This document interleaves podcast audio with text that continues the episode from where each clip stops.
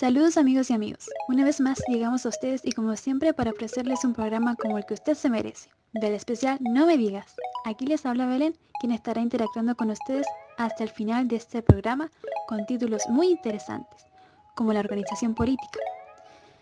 Nos preguntamos, ¿sistema de representación o dominación? Sujetos y saberes invisibilizados. Damos inicio a esta nueva semana con mucha energía y optimismo porque se vienen grandes sorpresas. ¿No es así, Nico? De todas maneras, hoy volveremos al pasado porque de uno u otro modo hacemos viajes a la memoria para recordar el tiempo que no existe en busca de respuestas a nuestra vida cotidiana. Por supuesto, qué mejor. Es por eso que dejamos en este espacio a alumnos de la Universidad de Playa Ancha, quienes nos contarán más detalles acerca de estos temas. Le damos la bienvenida a Ana, Denise y Pedro, un fuerte aplauso para ellos, señor productor. Estamos muy felices de tenerlos aquí nuevamente. Hola, pues aquí les habla Denise desde Villa Alemana. Un placer y contenta de poder analizar eh, la contingencia en nuestro país y también la historia. El placer es para nosotros, Denise. Hola, soy Ana Taiba, alumna de la Universidad de Playa Ancha, oriunda de la ciudad de La Serena y mm, quería agradecer por la invitación que que me han hecho participar en este espacio, feliz de poder compartir, de dar nuestros puntos de vista. Y eso, muchas gracias. Hola, buenos días. Eh, mi nombre es Pedro Díaz, de aquí de San Fernando del Sablo, y quería darle las gracias por esta invitación. Espero que sea un momento agradable. Antes de empezar, tenemos algunas preguntas en nuestro WhatsApp.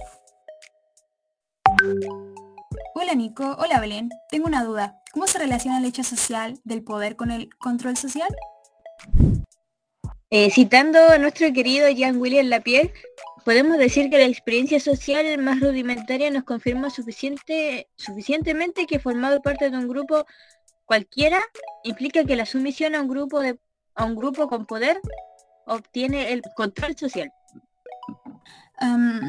respecto a esto, ¿qué es lo que nos quiere dar a entender exactamente la Mira, eh, lo que nos quiere dar a entender es que para que haya una experiencia social del grupo, es necesario que se involucre un poder. Y al haber poder, debe haber también una sumisión. Y que las personas que constituyen este grupo se tienen que someter a este poder. De este modo, al pertenecer a un grupo social, nos sometemos y tenemos el control social. Entonces podríamos decir que por naturaleza el hombre busca pertenecer a un grupo. Sí, sí, claro, ya sea por situación o por adhesión.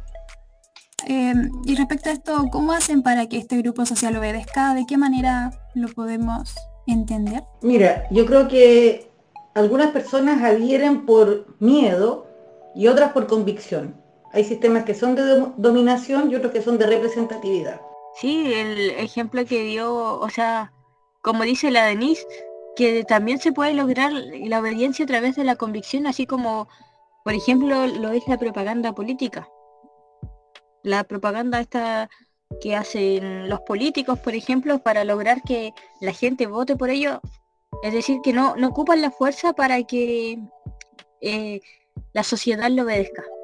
es súper interesante, ¿no? El, fenómeno de la propaganda, porque por un lado te convence, pero a veces también puede ser peligroso, ¿no? Como, comillas, vender la pomada.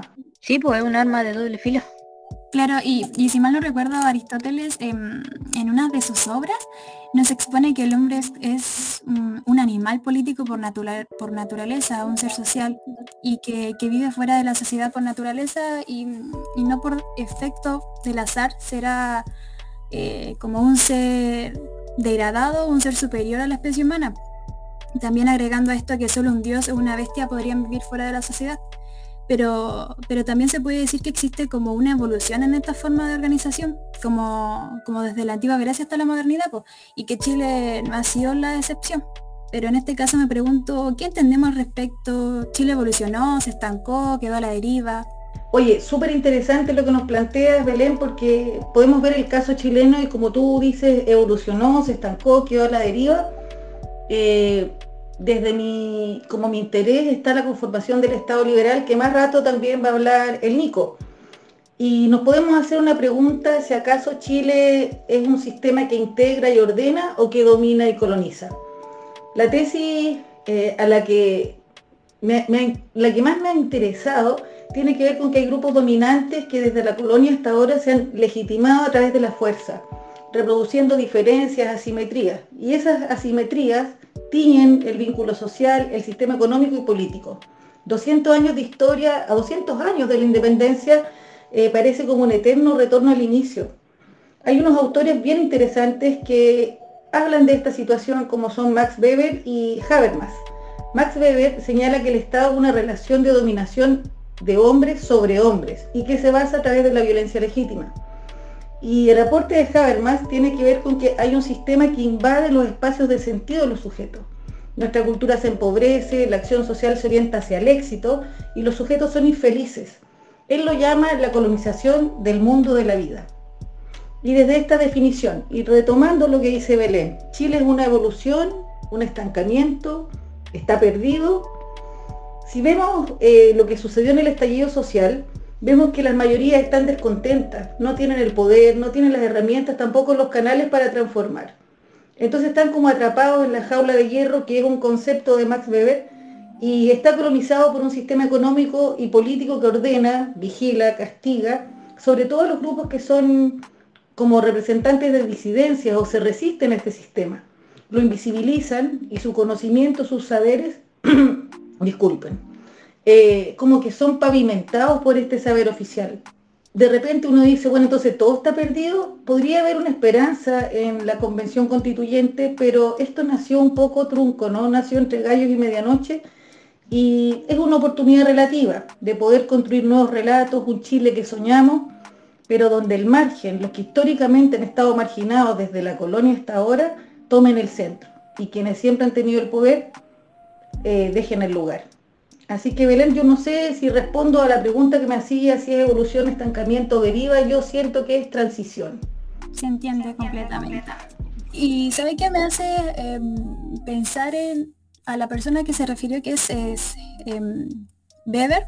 Recuerdo haber anotado que durante la historia de los seres humanos hemos encontrado diversas formas de organizaciones, o sea, de organizarnos en comunidad, eh, es decir, con, otros seres humanos, y que algunas sociedades son organizadas bajo el mandato de un rey, otras, no sé, han tomado líder a una figura divina y otras a un presidente, a un primer ministro, pero ¿por qué obedecemos a estas figuras o a estas formas? ¿Por qué estamos de acuerdo con ellas? Y aquí también hago referencia a lo que alguna vez se preguntó el sociólogo Max eh, Weber, que dio respuesta así como que primero es importante entender qué es dominación, porque algunas personas quizás no lo saben o tienen un concepto lejano. Eh, y este autor la define como, como una probabilidad de encontrar obediencia dentro de un grupo determinado para mandato específico y que la situación de dominación está unida a, como a la esencia de, alguien mandando a otro alguien. No sé si, si, si se entiende, pero esa es como algo que se me vino a la mente, que recordé. Es súper interesante y yo creo que más rato no sé si Pedro o Nico lo van a retomar, que tiene que ver con los distintos tipos de organización política que se han dado a lo largo de la historia. Ah, disculpa que la interrumpa. Eh, igual respondiendo a lo que dijo Belén, ¿por qué el ser humano eh, tiene ese deseo por organizarse en una sociedad? Y yo creo que algo natural del ser humano. Desde las sociedades pasadas, desde los cavernícolas, ellos estaban en una sociedad y tenían su forma de, como su forma de, mm, no de gobierno, sino que de, había como un cabecilla y los demás obedecían. Entonces yo creo que es algo natural del ser humano. Y también eh, recuerdo así como que, mm, eh, o sea, recuerdo como los griegos vivían en pequeños estados en donde desarrollaron un singular estilo de vida en, sociedad y que también se dice que allí como que nace la democracia, pero que, no debemos como interpretarlo igual a la actual. Como que se habla de clases sociales libres no libres, en donde existían esclavos. Eh, como en la polis estuvo, ¿no? Sí, claro, como la polis. Porque hablando de evolución, recuerdo que Chile también los tuvo, pero, pero que no fue una sociedad esclavista y que Chile fue el primer país en decretar la libertad absoluta de la esclavitud, así que como que ahí hubo una pequeña evolución. No sé qué, me dicen ustedes. Es muy interesante lo que dice la Belén con respecto al tamaño de la polis, que era más bien pequeña, y eso hizo que fuera muy gobernable, porque cuando se generó el imperio romano, empezó a caerse justamente por su expansionismo, ¿no? Era demasiado grande y el poder, la única manera que tenían de, de poder contenerlos era a través de la fuerza, no así en, en Grecia que era una relación más cívica, ¿no? Disculpen si no tiene mucho que ver con lo que lo último que dijeron, pero me quedo rondando la idea de que el ser humano necesita eh, a la sociedad o necesita el Estado, necesita como la organización. Porque me hace recordar a lo que hablaba eh, Jean-Jacques Rousseau. Rousseau decía que en realidad es todo lo contrario, que la sociedad es la que corrompe al hombre y que el individuo debe volver un poco al estado de naturaleza. Siento yo que... ¿Tú crees que debe estar, que siempre debe estar gobernado por alguien para que haya como un orden social? Claro, bueno, ahí vendría el tema del contrato social, de que el individuo como que necesita una mano así fuerte que... Lo del leviatán, ¿no? Claro, no, pero eso no era ruso, ese era el... O sí, era el loco, era ruso los contractualistas, pero es que algunos, por ejemplo, decían que el hombre era bueno por naturaleza y otros decían que eran malos, caóticos, y en ambos casos igual necesitaba asociarse, porque hay que organizarse, pero algunos era como por temor y lo otro era una alianza, la, la, convicción, a diferencia del temor. Saben, y yo siempre tenía una duda con respecto, porque nos, bueno, en este caso, cuando entramos a la carrera, eh, nunca se nos preguntó qué, entendíamos nosotros por Estado. No, no sé si ustedes saben qué es un Estado. Yo creo que Pedro tenía una definición de Estado. Eh, sí, mire. Max Weber, que era un sociólogo alemán, había caracterizado al Estado como una relación de dominación de hombre hombre a hombre, basada en el medio de la violencia legítima, una suerte de jaula de hierro que se expresa una burocracia que impersonaliza, un sistema capitalista que domina y una racionalidad de los vínculos que deshumaniza. Y si llevamos esto a la escena actual de nuestro sistema político, vemos distintas formas de dominación en el ejercicio del poder, como por ejemplo eh, la relación con los pueblos originarios y como en el caso concreto del Estado de excepción constitucional de la Araucanía, la relación con el medio ambiente, el robo del agua, la vinculación del poder económico con el poder político como el caso de Dominga que tiene hoy entredicho al presidente. Creo que hay una crisis de Estado, del Estado. Eh, no sé qué piensas tú, Nicolás. Es que igual eso no diría que es culpa como del Estado como tal, sino que se crea este problema con la representatividad. Nosotros como que elegimos gente para que nos representen en el Congreso, pero esto termina creando una nueva clase, que sería la clase política, que a fin de cuentas termina súper alejada de lo que es la, el resto de las clases, la clase baja, la clase media, por ejemplo. La clase política estaría más cercana quizás de la clase alta, pero sigue sin representar en su totalidad a la gente a la que gobierna. Y por eso terminamos teniendo estos problemas que hay hoy en día. Pero Nico, tú que estudiaste todos los sistemas políticos, ¿te parece que ha cambiado en algo esa jerarquía tan piramidal o, o es más bien como una fantasía? Yo diría que, que no, que en realidad yo creo que mientras haya organización humana es inevitable que haya una jerarquía. Por el simple hecho de que la gente en general siempre, todos somos distintos y va a terminar siempre alguien más arriba que el otro y siempre va a haber una jerarquía. Dices tú que es como inevitable. Así lo entiendo, ¿no? Claro, porque, bueno, así como decía, por ejemplo, los contractualistas, necesitamos a alguien, necesitamos a, alguien que, esté arriba y que mande para abajo, si no, no funciona en realidad. Si no, se vuelve un caos, se vuelve un desorden, situación de desorganización, descontrol. Pero em, cuando el poder se legitima, eh, porque uno puede a través del voto, ¿cierto? transmite su, soberanía a uno, ¿cierto? Pero si ese soberano se deslegitima, eh, como por ejemplo lo que está pasando con la acusación constitucional, ¿qué pasa? Pues, eh, si es que es como sacar al jefe y ¿qué pasa por abajo? Yo creo que en ese caso sería como reconocer el error de la democracia representativa representativa y optar por una democracia más participativa.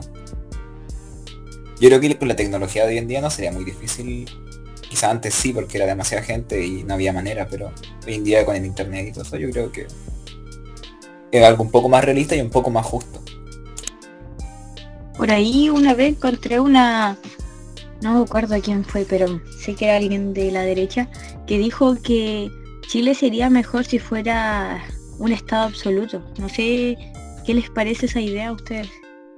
¿Cómo, cómo se imaginan un Chile en estado absoluto? Donde hayan reyes, dominantes. Eh, yo creo que es lo que yo le decía hace un rato al Nico y le preguntaba porque eh, si uno mira en los distintos sistemas políticos, eh, es cierto que estudiamos en el la polis, civitas, imperio, estado, estado liberal, demoliberal y estado neoliberal, em, siempre hay un grupo que queda afuera. Em, ¿Cómo se llama esto? siempre hay alguien que tiene más poder o, abusa de ese poder a través de la dominación.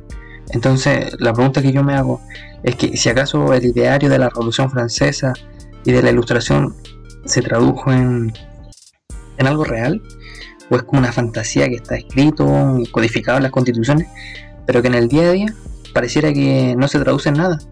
O, o sea, incluso pareciera que somos un estado absoluto casi. ¿Tú crees que somos un estado absoluto? es que, como lo dices tú, para que este sistema y la organización, la sociedad funcione, siempre va a tener que estar uno arriba del otro, nunca vamos a poder ser iguales. Claro, pero yo creo que Pedro se refiere un poco más así como a la ilusión de la democracia. El hecho de que nosotros creemos que al elegir a todas estas personas nos están representando y en realidad no es el caso. Ya sea por la corrupción, los robos, las mentiras o porque también el sistema de democracia representativa ha quedado una nueva clase, que sería la clase política, que se distancia de la mayor parte de la ciudadanía. No es que estemos en un estado absoluto como tal, sino que actualmente eh, la representatividad se encuentra en crisis. ¿Se acuerdan que en epistemología nos empezaron a hablar de la eh, epistemología decolonial, que en el fondo decían que todos nuestros modelos vienen de Europa y nosotros como latinoamericanos no hemos construido un organismo propio? sí, no, no tenemos como nuestra propia identidad, creo yo. Que todo es heredado. O sea, no, una identidad política, no. Pero se ha dado lo mismo en. Bueno. Bueno, ahí entraría en juego como otra pregunta y es si la política es algo humano o es algo que se divide así como por cultura, ¿cierto? Si nosotros heredamos quizá nuestro modelo político de Europa o habríamos llegado a lo mismo si ellos jamás hubieran venido para acá. Porque si vamos, por ejemplo, a Asia, ellos también tenían un sistema imperial sin tener contacto con Europa. Entonces, es, es bien complicado. Son, temas demasiado, eh, a mi parecer, muy interesantes, muy buenos. Respecto al, a lo que como que sucede hoy, quería mm, hablar sobre el abuso de poder que, se, que se está diciendo sobre lo que se acusa al presidente actual. ¿Ustedes qué piensan al respecto? Yo estoy de acuerdo con la acusación constitucional, pero no solo por la figura de Piñera, ¿ya? sino también por una manera de ejercer el poder de la clase política, representado en la máxima autoridad. Pero es que, todo, por ejemplo, la coleta ideológicamente falsa, los conflictos de intereses, el caso de, la ley de pesca. Entonces yo creo que es como una manera de sentar un precedente. Esto no va a proliferar en el Senado, pero en el fondo es decir, ¿sabéis qué? Hay que, hay que hacer del ejercicio político algo de lo que estemos orgullosos y no avergonzados. Uy, disculpen amigos y amigas, pero el tiempo no perdona y nos ha vencido en este caso. Así que tenemos que despedirnos lamentablemente. Sé que todos los radio oyentes están muy, muy, muy interesados porque nos dejan de llegar preguntas y han sugerido demasiados temas para, para ustedes. Así que nada, se les agradece habernos acompañado, de que ustedes se tomaran ese tiempo tan valioso para, para enseñarnos y para que todos em, los radio oyentes reflexionen acerca de estos temas. Así que nada, todo el equipo está muy, muy, muy Em, feliz de compartir con ustedes. Así que ojalá tenerlos de, de, vuelta muy pronto. Para ustedes radio oyentes que no dejan de, enviar sugerencias de temas, pues les digo que lo sigan haciendo y que recuerden que mañana les esperamos a la misma hora y por esta misma radio emisora. Así que les esperamos.